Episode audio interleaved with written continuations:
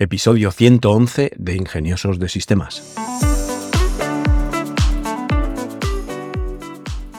Bienvenidos al podcast de la comunidad de ingeniosos e ingeniosas de sistemas, emprendedores que disfrutan creando proyectos con nuevas tecnologías y aprovechando herramientas open source.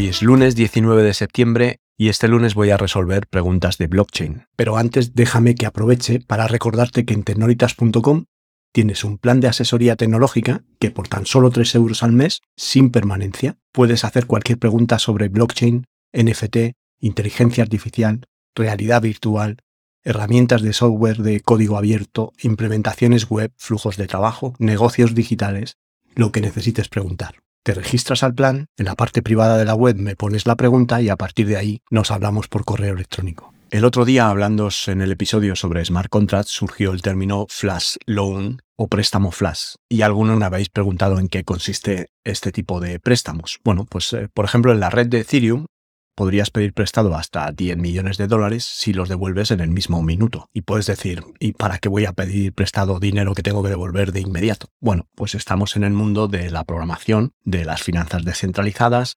y de los contratos inteligentes. Por lo tanto, podrías montarte las aplicaciones pertinentes que a través de las APIs pudieran pedir un préstamo en la red de Ethereum, ir a comprar Doge, por ejemplo, a 0.50 en Binance y lo vendes en KuCoin a 0.55 porque hay una diferencia o un error de precio entre los dos exchanges. De tal manera que te haces una aplicación que pide el préstamo, lleva el dinero a Binance, compra Doge a 0.50 y tras mover los fondos en Doge de Binance a KuCoin, lo vendes en KuCoin por 0,55. Si haces esto utilizando las APIs de las plataformas, como pueden ser el ejemplo de otras plataformas de trading, como puede ser 3 comas o alguna interface que se conecta por API a estos exchanges, el tema de mover los fondos de un exchange a otro no debería ser problema y podrías realizar todo dentro del mismo minuto, ganando este 10% en las transacciones para devolver el préstamo más algunos intereses, por supuesto,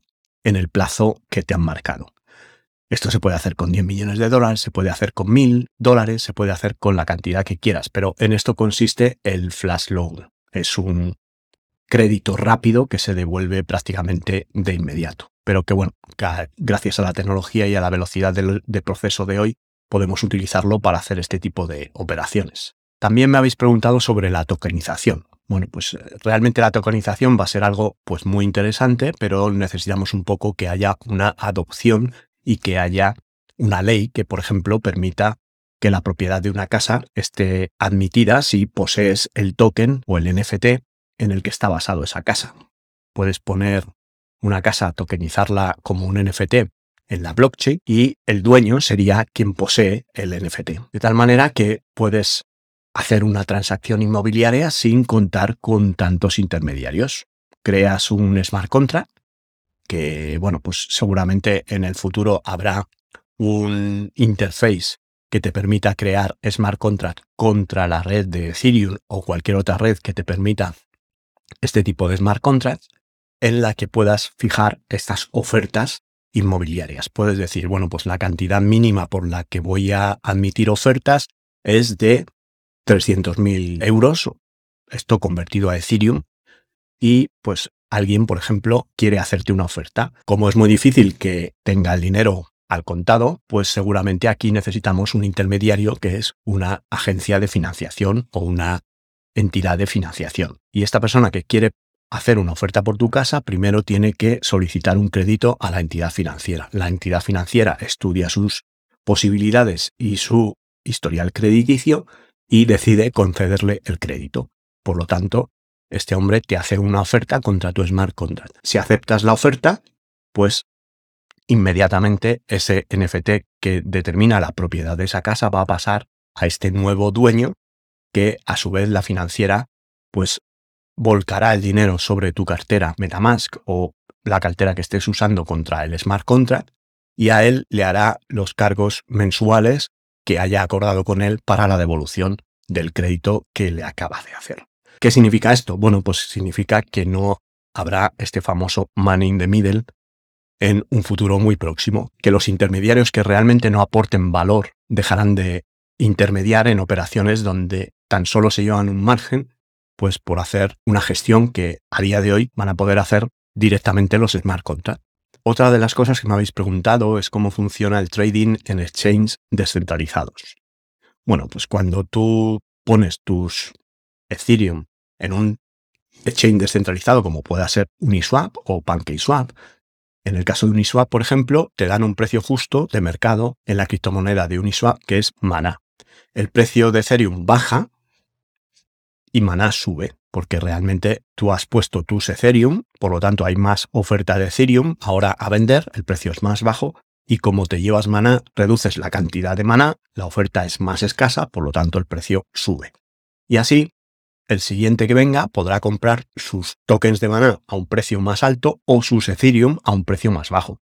Si alguien tiene Mana, puede llevarlo a Uniswap y comprar Ethereum aprovechándose de que ha bajado el precio porque has aumentado tú la cantidad de Ethereum en ese exchange. Las operaciones van a ser más o menos así. Si el precio de Mana se dispara eh, por este método de que alguien vende Ethereum a cambio de manás, y por lo tanto no hay oferta de maná en el exchange y sube el precio, podrías comprar mil manás en Binance, por ejemplo, por un Ethereum. Y luego llevas estos mil maná a Uniswap y los venderás por 1,1 Ethereum, ganando un 10% de beneficio. Al vender esta cantidad de Ethereum, pues tú estás reequilibrando el precio Ethereum maná, porque estás aportando en Ethereum cuando haya escasez de Ethereum y por lo tanto equilibrarás los precios entre estas dos monedas. ¿Qué usos tienen estos exchange descentralizados como Uniswap, como PancakeSwap, como otros tantos que van a ir apareciendo? Bueno, pues puedes eh, tradear pares, puedes tradear pares con una comisión muy pequeña, una comisión del 0,3% en el caso de Uniswap y si no quieres hacer trading, pues puedes convertirte en un proveedor de liquidez, un liquidity provider, tan solo metiendo un par de tokens en los pools de liquidez, estas piscinas de liquidez que se basan en que un montón de usuarios dejan sus tokens ahí para que el que necesite liquidez los coja de estos pools. Con que lo hagas con dos pares de monedas, prestando tu dinero en dos tokens distintos en Uniswap, pues ya te conviertes en un LP, en un proveedor de liquidez, liquidity provider. En la última versión de Uniswap, la rentabilidad que vas a recibir por esta aportación de tokens a las piscinas de liquidez, a los pools de liquidez, dependerá de dos factores. Dependerá de qué tokens estás aportando a la pool, porque puede ser que sean tokens muy utilizados y si son monedas de muy alta capitalización de mercado, seguro que repartes la recompensa con más gente. ¿Os acordáis que antes os comentaba que había un 0,3% de comisión que no van ni al gobierno ni van para Uniswap? Este 0,3% se reparte como recompensa a los LP, a los proveedores de liquidez. Así recibes recompensa por cada transacción que se haga con las monedas que tú depositaste en estos pools de liquidez. En la última versión de Uniswap, la rentabilidad que vas a recibir dependerá de dos factores. Uno, de qué tokens estás aportando la liquidez. Si son monedas de muy alta capitalización de mercado, seguro que repartes con más gente esta comisión que será como recompensa de este préstamo a la pool de liquidez. Y si son monedas de baja capitalización de mercado, pues seguro que la recompensa casi la recibes íntegra, porque no habrá mucha gente aportando monedas al pool de liquidez. Eso sí, tienes por contra el riesgo de que el valor de estas monedas de baja capitalización puede perder su valor y irse incluso a cero mientras están en esos pool de liquidez.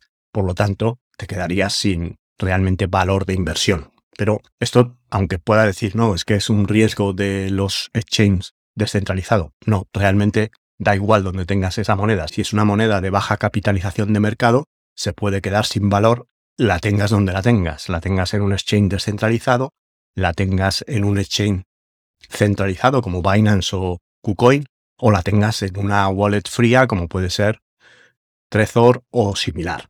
Por mi parte, no mucho más, agradeceros otra vez que estéis ahí, vuestro apoyo, vuestra difusión y vuestros me gusta o cinco estrellas en Spotify o en la plataforma donde me escuchéis.